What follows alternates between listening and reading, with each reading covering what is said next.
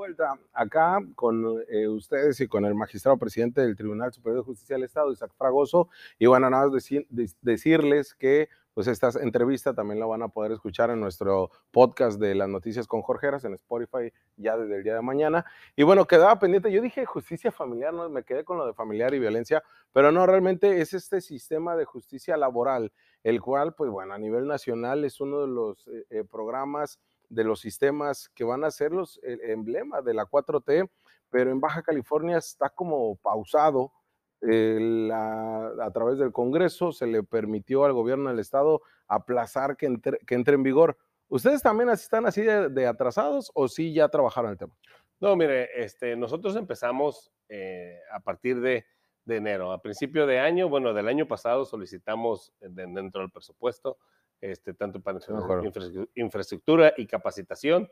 No obtuvimos ningún recurso, fueron los más los famosos mil, pero nos dimos a la tarea por Baja California de, buscar recurso federal este, y efectivamente obtuvimos un recurso federal.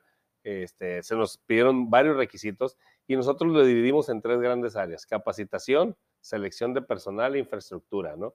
Entonces, en, en, cuanto a la capacitación, dimos todos los cursos, contratamos a, este, gente que ya había capacitado diferentes estados, vinieron, estuvieron unos cursos de alto nivel y todo concluyó muy bien en la selección de personal. Nosotros, este, antes de noviembre, designamos ya jueces laborales para todo el estado. Este, y en cuanto a infraestructura, si bien es cierto, la Secretaría del Trabajo tardó dos meses más de lo, de lo establecido para que llegaran los recursos, llegaron y estamos en proceso de licitaciones, ya estamos en la adecuación de los recursos. Eso fue algo, tenemos hasta el 30 de noviembre para la, ejecución de esos recursos, estamos trabajando en ellos, tenemos lugares provisionales que nos había pedido la Secretaría del Trabajo. Para el tribunal es un reto importante, pero para que lo dimensiones solamente nosotros tenemos poco más de 100 jueces e íbamos a empezar con 6 o con 12. Es decir, no es tan grande para el tribunal. Sin embargo, es un reto de suma importancia en atención a la materia, a la sensibilidad y al derecho social, que es el derecho del trabajo. ¿no? Aquí lo importante es que, así como te comentaba en el sistema penal, el sistema laboral también está íntimamente ligado con la Secretaría del Trabajo. Entonces, tenemos que crecer a la par, ¿no? Entonces, hemos platicado con el secretario del Trabajo, a la gobernadora, estuvimos los primeros días de noviembre con ella, le interesa de sobremanera el tema, ya se planteó una ruta, este, y efectivamente, estamos ahorita, eh, ahora sí que estamos por sacar esta semana, quizás salga el día de mañana, este, la convocatoria para una capacitación de ellos. Hay que recordar que con este nuevo sistema tienen que crearse unos centros de conciliación que dependen, eh, ahora sí que de la Secretaría de Trabajo, es un órgano este, como descentralizado, se lo puedes llamar de la Secretaría del Trabajo, este, pero tienen que tener personal capacitado. Y en el Estado, no existe ningún ente tan capacitado como el Centro de Justicia Alternativa que tenemos nosotros, porque en realidad es el único ente donde de, verdad se hace una verdadera conciliación, ¿no? Entonces nosotros nos ofrecimos y tenemos un grupo interdisciplinario en el cual participa el Ejecutivo, el Legislativo y nosotros, en el cual nos comprometemos a dar la capacitación de aquí hasta enero y que ya la Secretaría del Trabajo ahora sí que seleccione a los operadores del sistema laboral. Pero es algo de suma importancia y tenemos que crecer de manera conjunta. Centro de los centros de conciliación que vendrían a la par con las juntas de conciliación y arbitraje, es romper paradigmas, lo planteaban así desde el gobierno de México con ese sistema de justicia laboral, pero también ha sido cuestionado. ¿Ustedes cómo, cómo lo ven? Eh, ya me lo planteaba magistrado como un reto, pero realmente eh, no termina por embonar una que se agilicen los, los juicios en favor de los empleados. Mire, nosotros lo vemos con, ahora sí que desde una óptica de juzgadores.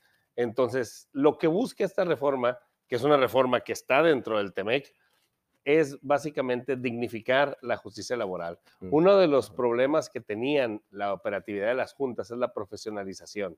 Es decir, nosotros, este, los 17 magistrados que conformamos el Pleno fuimos jueces, los 100 jueces, en su mayoría cerca de 90, fueron secretarios de acuerdos y así sucesivamente. Es decir, hay una profesionalización, no hay improvisados como operadores de justicia, como juzgadores.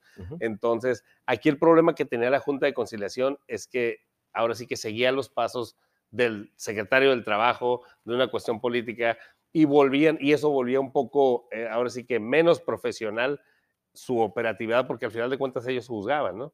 Entonces, nosotros lo con, ahora sí que la idea de esta reforma es dignificar la materia laboral, que los operadores sean totalmente independientes del Ejecutivo, sean autónomos, y es así como somos los, los juzgadores, ¿no? Entonces, sí, yo considero que va a ser un cambio notable, lo tenemos que hacer porque los trabajadores esperan eso, ¿no? Claro. Los trabajadores esperan que los juicios ya no sean tortuosos, ya no, ahora sí que va a ser un, un procedimiento predominantemente oral, algo así como el mercantil. Entonces, sí es muy importante reducir los costos y reducir, este, ahora sí que el tiempo, pero tenemos que estar a la par con la Secretaría del Trabajo y tiene que haber conciliadores, porque hay que recordar que tú no vas a poder presentar tu demanda este, al tribunal, sino tienes que pasar primero por el centro de conciliación y si en 45 días no concilias, entonces te vas a ir al tribunal.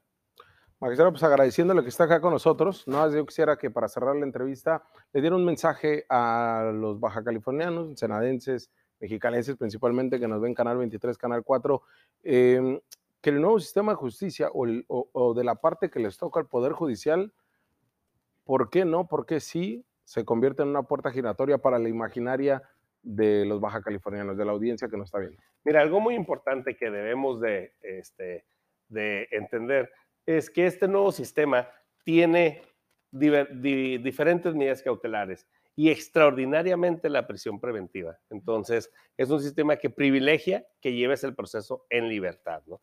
Entonces, eso es una de las cosas que deberíamos este, de comprender y deberíamos de explicar de una manera más sencilla, como dice la Corte.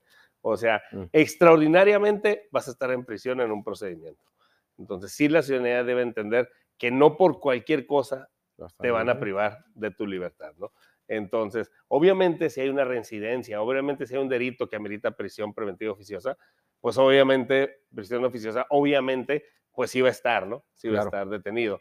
Pero sí es muy importante que la ciudadanía tenga la tranquilidad que los juzgadores, pues iban a resolver su trabajo conforme, ahora sí que conforme a derecho y conforme a los, ahora sí que al, al desarrollo de la audiencia, ¿no?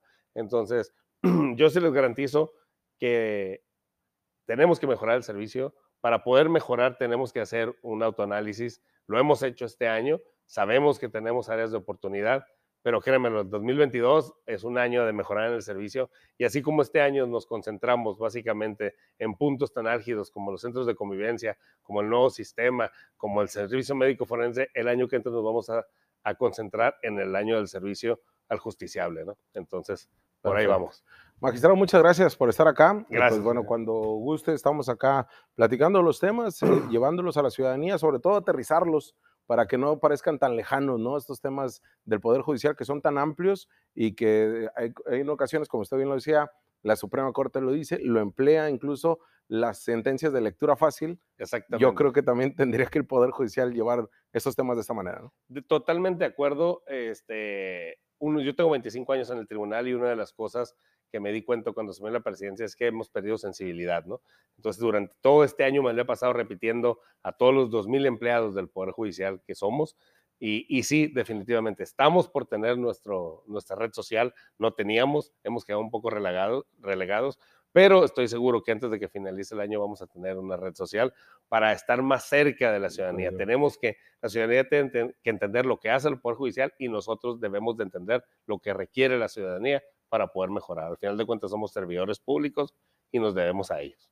Magistrado, siempre termino ya con algo fuera de la seriedad de la entrevista y le pregunto a todos los entrevistados, desde la gobernadora hasta quien lo tengo acá enfrente, ¿qué cenan ¿Qué cena el presidente del Poder Judicial? ¿Qué va a cenar ahorita? A mí me gustan mucho los tacos. ¿Los tacos de qué? ¿Del pastor o qué? Asada. ¿De asada? ¿De harina o? Maíz. ¿De maíz? Sí. y es de los que como en senadense le dice de adobada, no de pastor, me imagino. Totalmente de acuerdo. Usted sí sabe. los tacos más ricos de Ensenada. No quiero hacer propaganda. Muchas gracias. Gracias.